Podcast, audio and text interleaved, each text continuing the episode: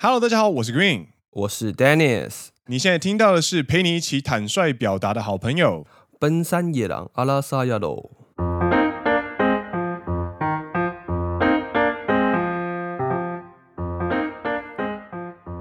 耶、欢迎来到第四季的第五集。是的，今天要难得的呵来进行就是社会事件的评论。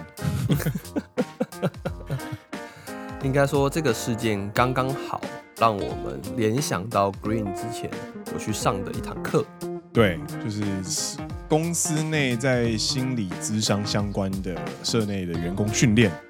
提到了一个概念，叫做一次情感跟二次情感。那它的原文的日文的汉字是反过来，对不对？对，它是叫做一级看九跟二级看九。在日文的汉字是写成感情，可是我觉得在翻译上，在中文如果用感情的话，对，并不是那么的符合它的原意。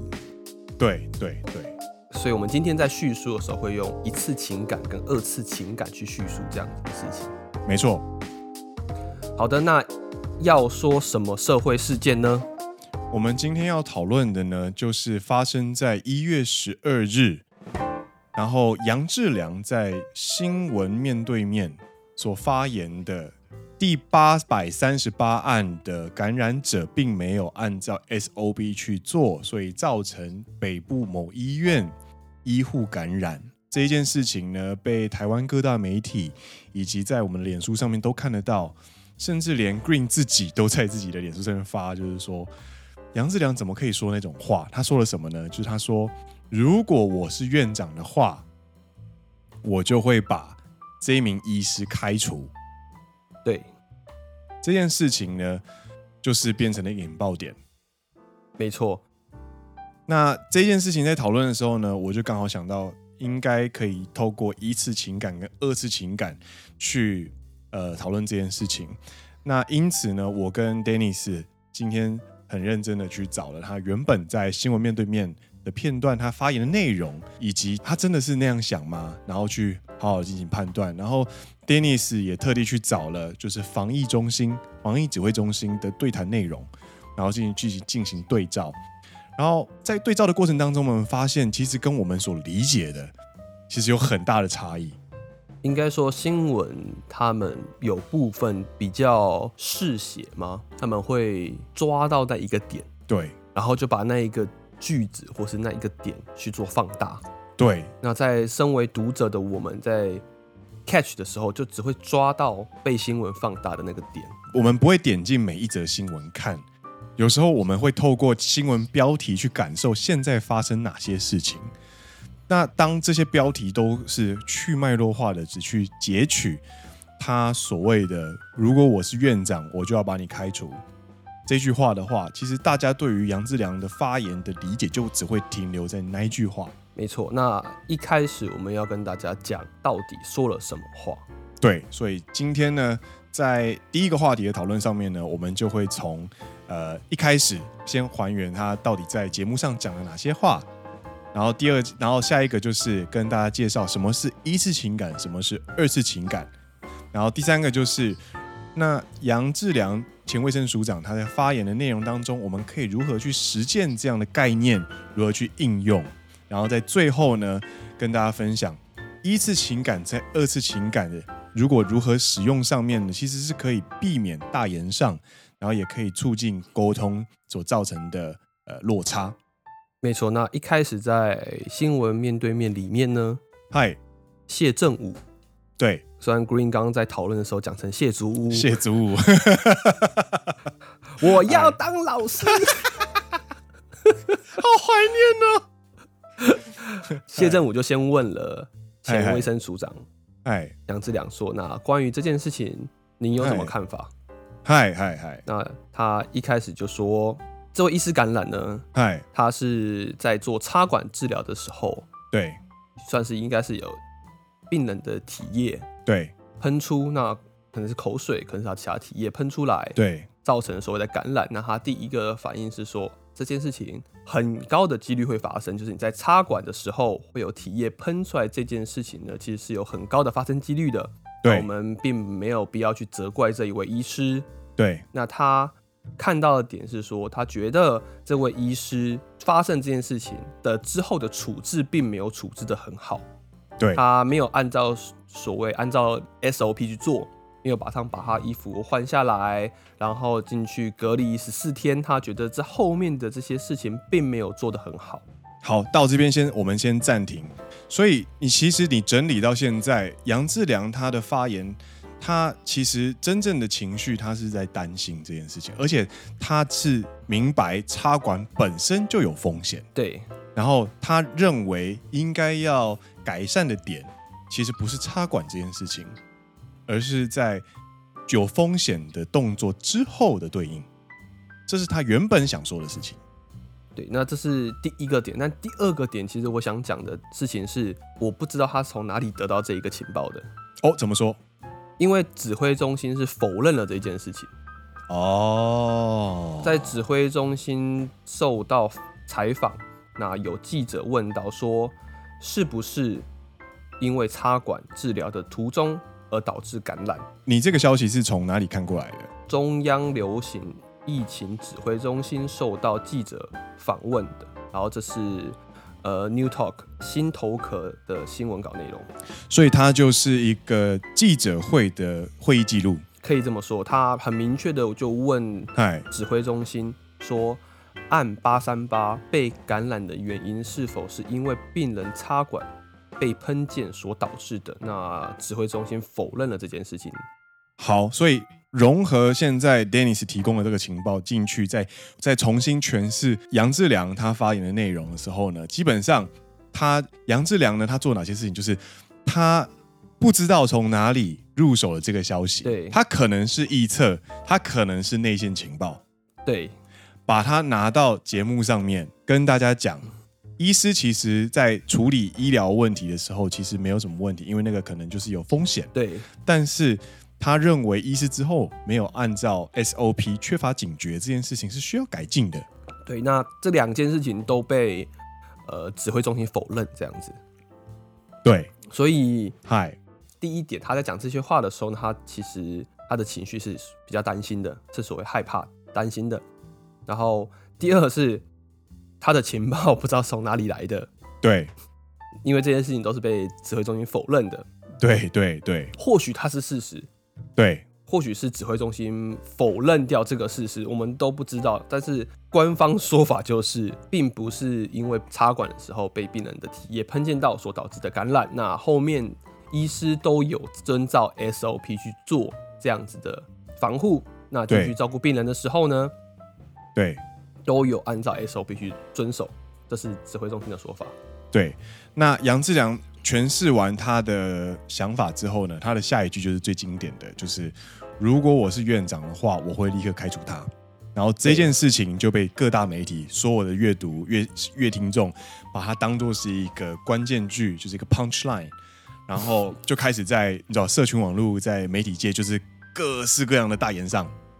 大家都在吵你你叭叭叭叭叭叭叭这样你以为在唱 rap 是不是？还 punch line？ punch line，如果我是院长，我就会立刻开除他， 然后就被就被 diss 回来这样，对，那这一句话呢，在 Green 看起来，它其实是一个所谓的二次情感的结论。对。包含 Green 在自自己在内，我一开始如果我没有要做节目，然后我没有要就是讨论这件事情的话，我其实不会去看新闻面对面他原本的讨论片段，嗯哼哼所以我对于杨志良发言的结论就会一直停留在所谓的二次情感的结论，就是如果我是院长，我就会立刻开除他。好，那我们大致上讲完了事实，嗨以及在一次情感跟二次情感在这这个事件里面所扮演的位置。嗨，那你要跟大家解释一下，什么叫做所谓的一次情感跟二次情感吗？啊，对不起， 我们聊了快十分钟，结果完全没有提到 这两个名词。 对，哎，那跟大家介绍一下哦，一次情感、二次情感这个概念呢，其实是在公司心理健康的社内训练的时候所传授的一个概念。对，每个人在进行沟通的时候呢，通常面对事情的时候会产生第一次的情感，嗯，然后呢，你会经过处理，进到下一个阶段，消化成二次情感。对，二次情感，它可能就会再直接变成我们的结论，然后说出来。没错，但是一次情感的情感的话，有一个特征就是它都会是很纯粹的情绪反应。你所谓的一次就是你在接受到一个新的事实或一个新的刺激，你当下的比较瞬间直接的反应，这样子吗？对，好，比方说，呃，十年之后，诶、d e n n i s 有小朋友十年之啊，对啊不起，后 还是五年之后好了。我真的是不认识你，你 不是你好了，我好了， 你不要那么失控。哎，还是我以前就是这么失控。 你就这么失控了？ 反正就是你，如果你有小朋友，然后在家里跑来跑去，对然后小朋友跌倒了，啪，对，嗯然后呵开始哭了。呃，你是不是当下那个看到他跌倒，然后开始哭的那个情绪？一开始的情绪绝对不会是生气，不会啊，我会说是男子汉就给我自 己爬起来。 你不要这样子，我很难接。对不起，小朋友摔倒这件事情，我们第一件事情是会紧张，哦，哎呦，你怎么摔倒了？会害怕他有没有受伤，对，会担心然。后我们会心疼，因为那个都毕竟是自己的小朋友。对对对，但是我们在发言的时候，我们通常会直接确认好哦，没事，就会开始进入二次情感，开始去骂人，就跟你说不要跑那么快吼。就在家里不要跑哈、有没有？所以小朋友接受到的接受到的情绪，如果第一句话就是就跟你说不要在家里跑哈、的话呢，这一句话它就会变成是一个二次情感的结论，小朋友就会理解成我摔倒了，但是爸爸在生气，呃呵呵呵呵，我明明那么痛，我明明受了伤，你为什么要生气？但是其实爸爸的内心的情感，一直情感并不是生气的，他是担心的，所以这个就会造成冲突。对于对方来说，他他所接受到的情感嗨，会是一个被误解的情感，可以这样讲吗去脉络化的情感？OK，好，这件事情，它就会造成人际上的冲突，不管是在家庭、亲子，或者是在职场上面都会。对，回到第一个举例，小朋友跌倒那个举例好了。这个时候，我们可以用一次情感的话，我们可以怎么表达呢？我们如果可以坦率的表达的话，对，就是先表示担心跟紧张。对，哎呦，哎呦，你怎么摔倒了？你会不会痛？会不会痛之类的？对你在确认事实， ，OK，然后，哎呦，你这样在家里跑，如果摔倒的话，爸爸会很心疼。嗯哼，你有没有感觉到你的沟通其实坦率的去表达你的担心跟心疼这件事情，小朋友会比较好接受？我觉得比较温柔的吧，就是你的说法可能是比较温柔的说法。就听起来会比较好吸收。对啦，那如果是我的话，我可能会说，呃，先确认小朋友有没有事情，对，然后跟他讲说，好好的跟他陈述一个事实说，在有比如说桌子的地方，或是在一些空间比较不宽阔的地方，请不要奔跑，也不用请啦，就不要奔跑。 对，对，对，这样不然可能会造成受伤，对，那受伤是一件很危险的事情。对，这算是比较中立的一个陈述方法了，我觉得。对，对。如果你是小朋友的话，基本上你听得懂人话的话， 这类型的叙述其实是可以很好的吸收跟很好理解的。那嗯呵呵，这个就是所谓的一次情感、二次情感。那我所接受到的那个训练，它的结论就是对，在公司内工作上的沟通呢，不要立刻提到二次情感，嗯哼哼哼哼，要从一次情感开始，慢慢的去阐述，甚至不用拿出二次情感，你就会搞不好就可以解决一个问题。应该说延续你一开始所谓的去脉络化这个名词，所谓的脉络就是它的整个经过，它所发生的事情，以及你想法的一整个完整的从头到尾的一个叫做脉络嘛，所以。当你用一个应该说非常详细的陈述的时候呢，你可以让人家很好理解你一开始是在讲什么、想什么，对那中间遇到这些事情的时候，你在想什么？那最后结论是这一个的话，就会让人家非常好接受。没错，没错，没错。哦，感谢，感谢，感谢你的整理没。嗨没有没有没有。那讲完了所谓的一次情感跟二次情感，我们是再回到我们一开始的那一个社会事件。嗨 嗨，我们回到杨前卫生署长。嗨，对，所以在刚刚我们在陈述事实的时候，我们也有讲到说，他的一次情感其实是所谓的紧张以嗨及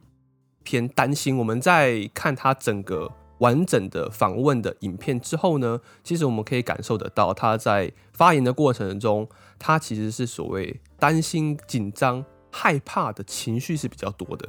对，就比如说插管的过程中导致染病，那这件事情好，我们先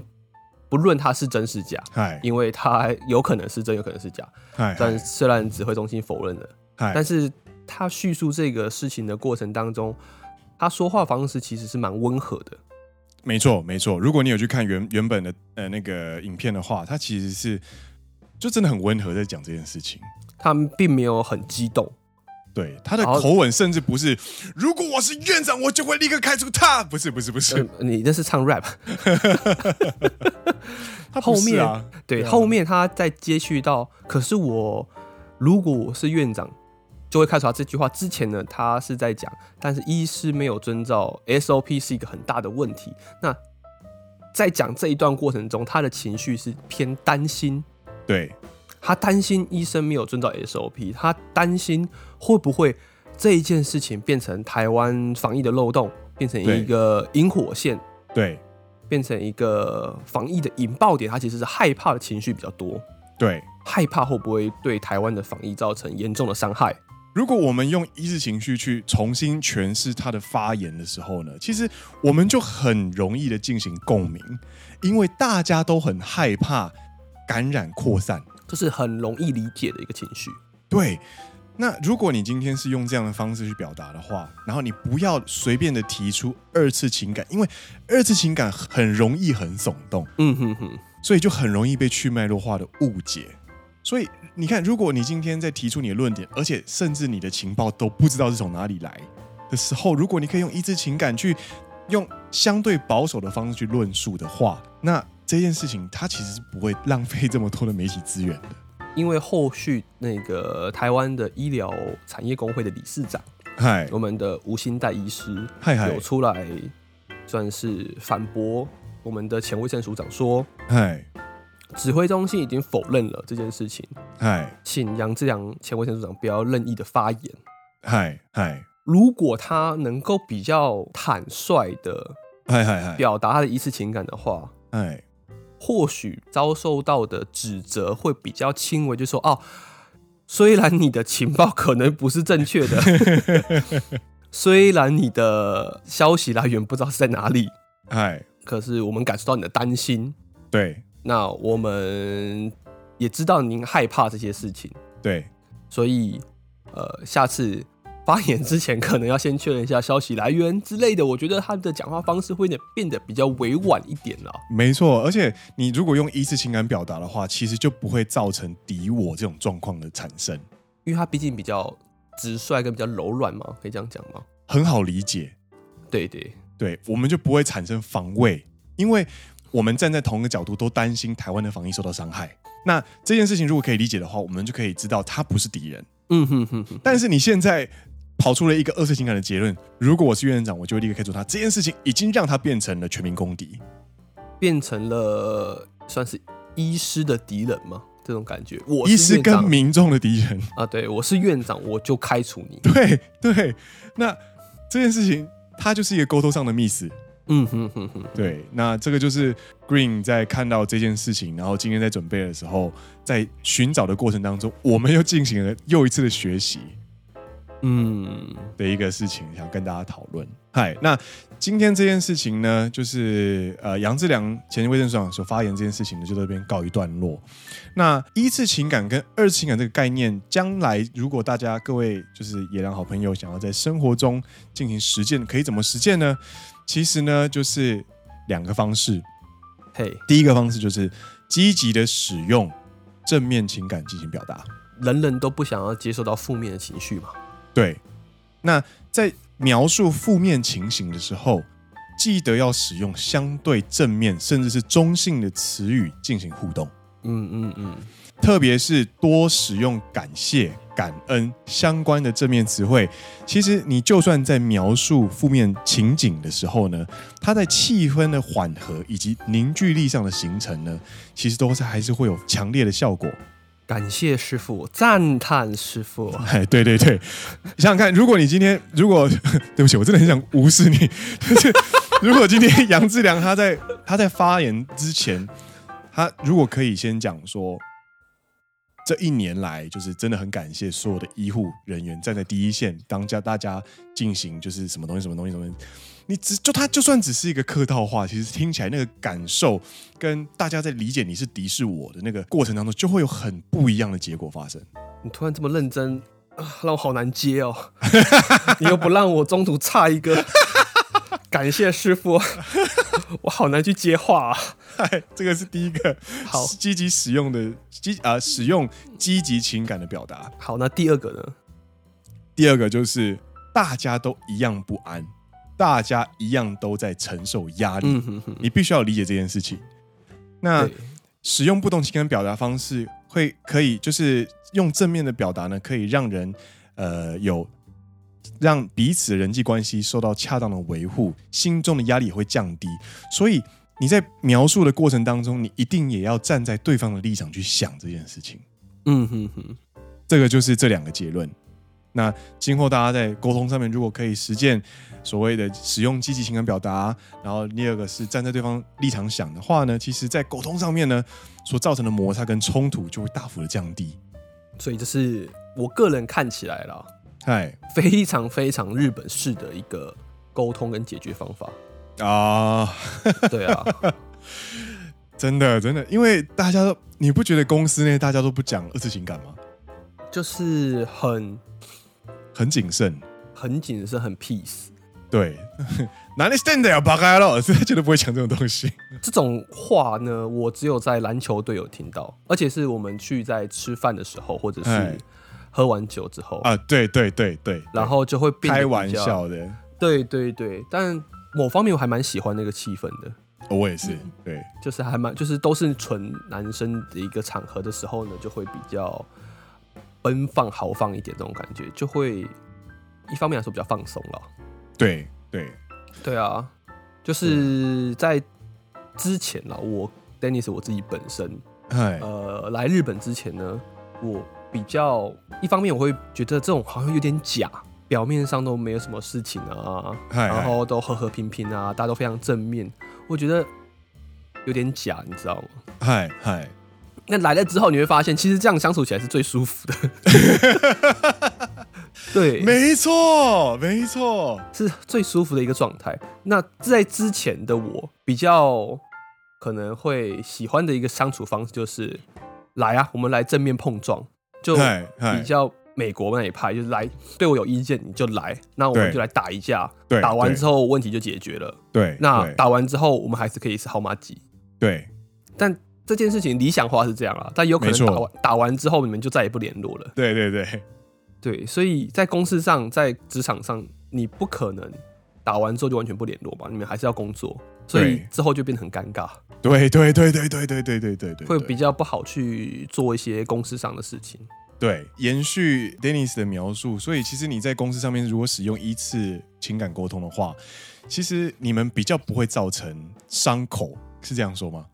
对啊，因为这个伤口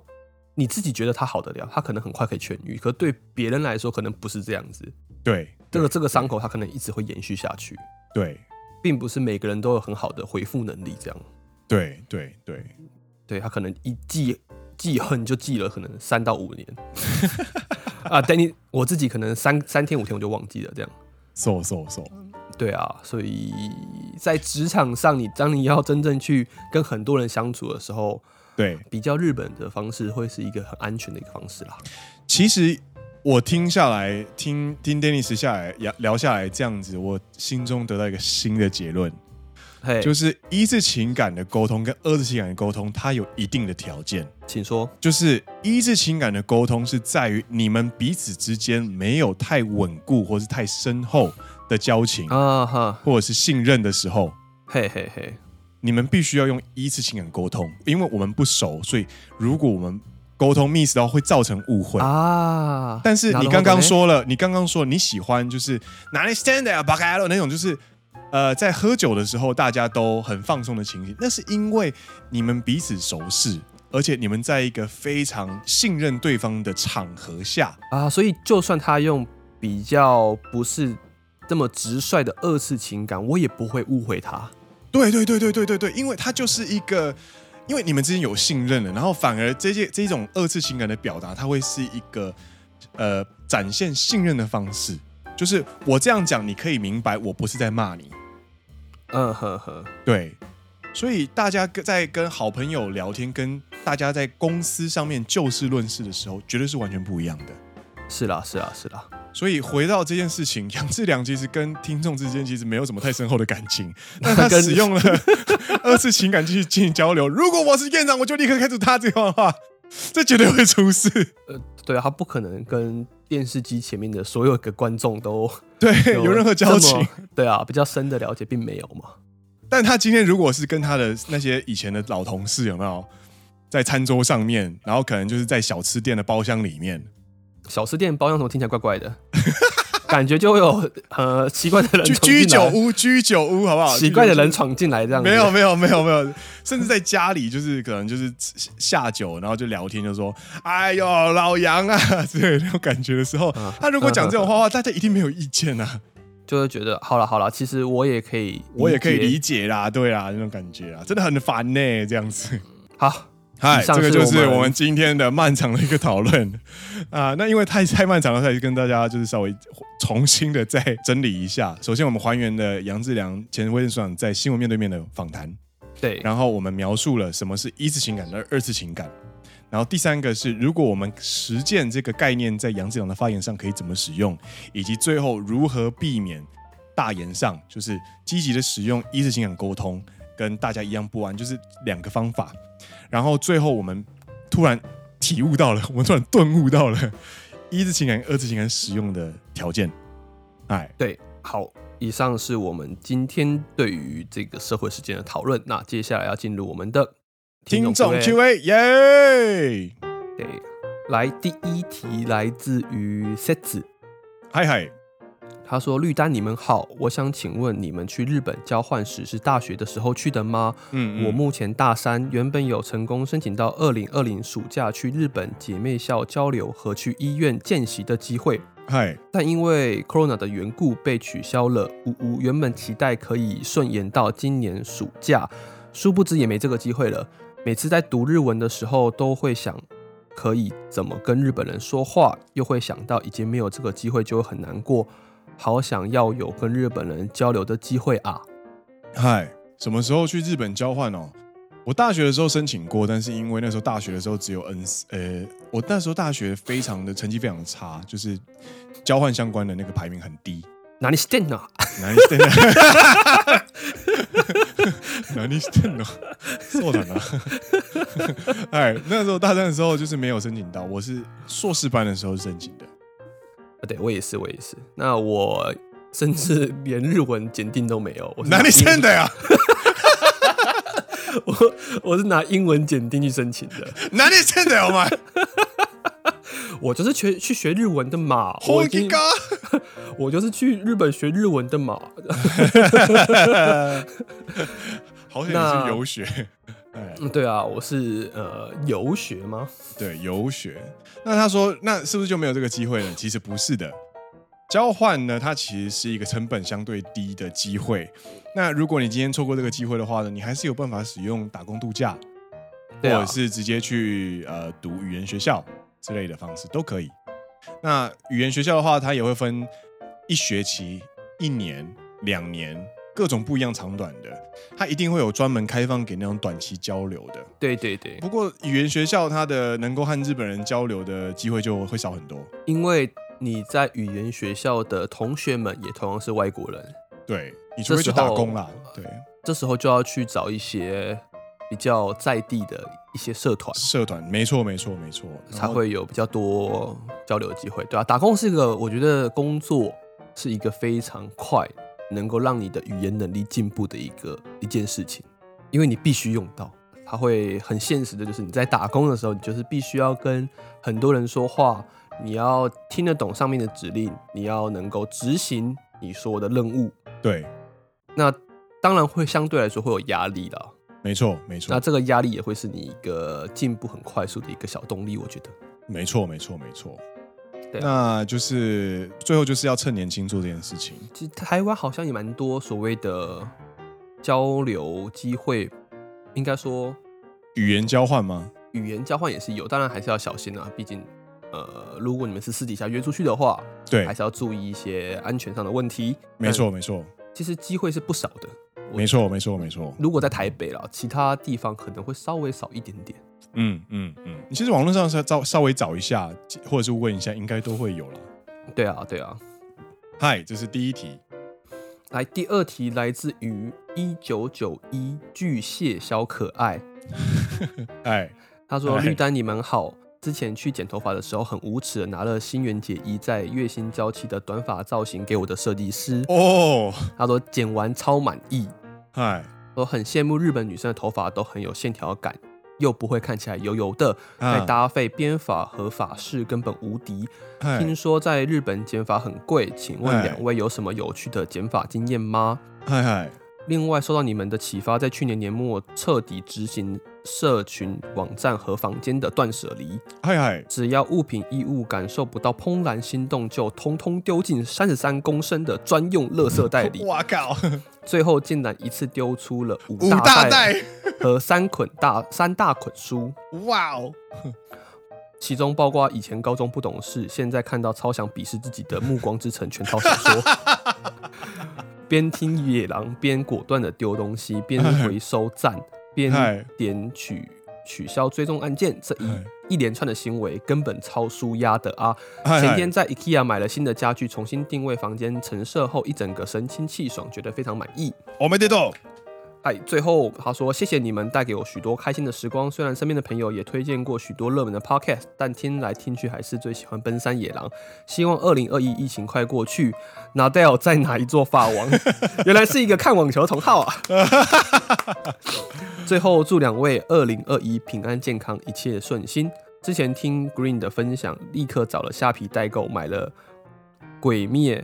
Cross》卡纳赫拉联名的贴图，超可爱。”哎，阿萨斯。头发就交给你了。呃，日本女生的头发有线条不会油油的，因为我觉得应该是因为天气的关系，就是日本的天气还是稍微舒爽跟干燥的，所以其实台湾女生到日本来之后，她的发就是头发的状况其实也应该会有改善，所以这个是非战之罪，你不用太难过。然后日本的剪发很贵，行情的话，像我在我在台湾如果剪的话，应该都是剪两百五的那种很普通的， 嘿，那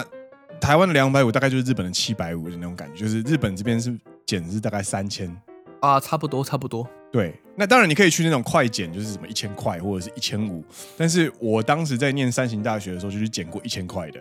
嘿我剪完之后立刻去减三千的，十分钟之后是有很差吗？就是差到让我让我直接跟用那个我的那个日文就很差，有没有？剪完之后，可是我又很 panic，就说干怎么剪成这个样子啊？怎么这个鸟样子？干他妈一千块就只有一千块的价值啦！干那种感觉，然后边含着泪边的去找那个认识的设计师，然后我开口的第一句话是 t a s k e 就我救我，拜托！对，日本剪发有什么有趣经验？我最近是发现了，就在我家附近一间还不错的发廊，嗨那他剪一次是四千块。哎嗨嗨嗨，对，然后觉得第一个是他的洗头的按摩力道很大，我觉得很爽， 哦，我懂，我而且懂，因为他是一位男生的设计师，那嗨嗨，就是他的力道很够，我觉得洗头起来非常舒服。第二干是我超懂，嗨，他还蛮厉害的，他会拿出那种你知道像章鱼的那种嗨嗨嗨按嗨摩头嗨的器具，嗨嗨嗨嗨。他会帮我抹一些生发水之类的， 哦，すげえ，すげえ。然后用那个像章鱼的按摩头皮的一个器具去去刷我的头，なるほど，嗨我，觉得超级舒服。不愧是四千块，但是其实四千块也没有到非常贵，说实话，在日我本我也觉得，呃普普通通就是三千五到四千的一个等级。因为它就是直接牵扯到人事成本，所以其实这个价格其实某种程度上，你用你用时薪去算的话，其实大概就是台湾的三四百块。对啊，所以我就觉得还可以。那一个半月、两个月去检一次，我觉得还蛮 OK 的。嗯嗯嗯，我也是。感谢你的收听，一九九一小巨蟹小可爱，我也是一九九一巨蟹，所以你们是同我们岁算是同岁，甚至甚至搞不好很近。对啊。然后我看到那个《暮光之城》就笑了， 没关系，没关系，年少不懂没关系。 哎，好，感下谢一个收听。嗨哎嗨下下一个，他是来自于 Andy Chang，嗨，他说：“我不是流行博士啦，你懂这个一句这句话的意思吗？”因为他是我们听众里面唯一一个跟我聊日本高中女生在流行什么的东西，而且我没有看过的，比方说那个 c u n d e s 或者是 Fruit Sando 有没有？对，水果三明治跟那个 c u n d e s 那个流行文化，他懂，而且是他在我们讲节目之前就已经完全掌握，因为他有追踪那些女高中生的 KOL。所以就是跟你一样是一个比较变态的一位慢点，慢点，慢点，听慢众，点，就是你可以损我，你不要损我听众。开玩笑的啦。 对对对，啊感谢对他的收听啦。所以所以我就我就我就称他为流行博士这样。对，啊，他说第四季第三集《灌篮高手》里面提到晴子，他嗨说晴子应该是很多人的二次元初恋。嗨，我的二次元初恋是超音战士的雅尼斯，哦，而且他有一个斗之士，他嗨的嗨，变身过场动画中。在装胸前的盔甲时，胸部有微微的晃动。嗨长，大查了维基百科，发现这是在八零年代的动画水平中首次出现类似汝窑的画面，哦，所以他应该算是汝窑动画的始祖。只是小时候看的时候没有想这么多。嗨嗨嗨嗨他，说：“想请问绿丹两位有没有二次元初恋呢？顺便问一下绿丹有没有听过这部动画？很喜欢你的节目的内容跟节奏，希望你们可以继续做，我会一直支持。感谢看完这么一大串的问题，谢谢。然后嗨他后面很贴心的附上了呃雅尼斯的的变身动画，一根超音战士的 OP。对，感谢你的收听。可是咱念的是个我没有看过这一个动 画。”对我，我们我们是九一年出生的，我嗯真的没有什么印象哎、我也我没有听过啊。但是他的那个，我点开来看之后，我发现那个这个画法其实就就真的是九零年代前后的那个画法，赛璐璐风格。我其实蛮喜欢，就是这一个的画法的画风。就是赛璐璐，对，很多人都很喜欢赛璐璐风格，因为他那个时候还是手绘，他还不是透过就是电脑，对啊，对对对，所以它的颜色会更鲜艳，然后它的对比会更更高，所以其实很多人会有一种很喜欢这种怀旧的感觉。哎，那回到他的问题，他说有没有二次元初恋哦？你有吗？二次元初恋，我小时候喜欢凌波玲跟小兰姐姐，嘿嘿嘿，对我还真的没有哎、 比较，我现在一时想不起来，啊，说不定我下一集就想起来了。那时候就觉得凌波玲好神秘哦，就是都不讲话，因为她是五口嘛，露出微笑的时候，就是就是有一种让人很揪心的感觉。然后小兰姐姐就是一个反差很大的人，就是她是她的她是她是人间凶器，你知道吗？就是她是和气道的很高段的人，对，我知道，所以所以她其实是根本没有人可以挟持她，但但是她就是不知道为什么，不知道是哪里出了问题，就一直被挟持。 然后被挟持的时候呢，她就需要工藤新一或者是江户川柯南去救她，那就会觉得哦，这个这个不知道为什么就是很令人在意这样子。哪了我都呢。哎、不过你突然突然问了这个，我还真的一时想不到、哦。你想一下，你想一下，我们下一集再聊。不过讲到刚刚那一个赛璐璐风格的嗨呃动画的话，其实哎 Netflix 最近有推出一个算是致敬动画，叫做《哦，机甲拳击》，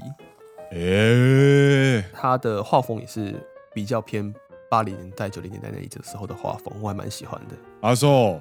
对对，它是小拳王漫画五十周年纪念之作，嗨原名叫做《Megalobox》，嗨然后中文翻译好像叫做《机甲拳击》。嗨嗨嗨，对对对，这好像是二零一九年的作品，啊，哎、哈哈还是哈二零二零年？我想一下，啊我搞不好有。反正是看过，嗯我觉得还蛮好看的。なるほど。我只突然想到，嗨嗨，所以这就是我们今天应该说这周的听众 Q&A。没错，那感啊最谢后。各位的收听。对啊，那你要跟大家预告一下下一集吗？哦，对，下一集的话呢，是一个比较特别的节目，就是先跟大家预告一下，下一集呢，我们会请就是我们的老朋友上节目。又是一个野狼老朋友系列吗？没错，没错，没错，野狼会客室，然后是老朋友。呃，跟各位介绍一下，简单介绍一下，就是我跟丹尼斯是在大学的时候认识的，对，嗯认识的地方是我们的认识的原点呢是中山大学的吉他社。对啊，所以下一集我们就要请我们中山大学吉他社的好朋友，对，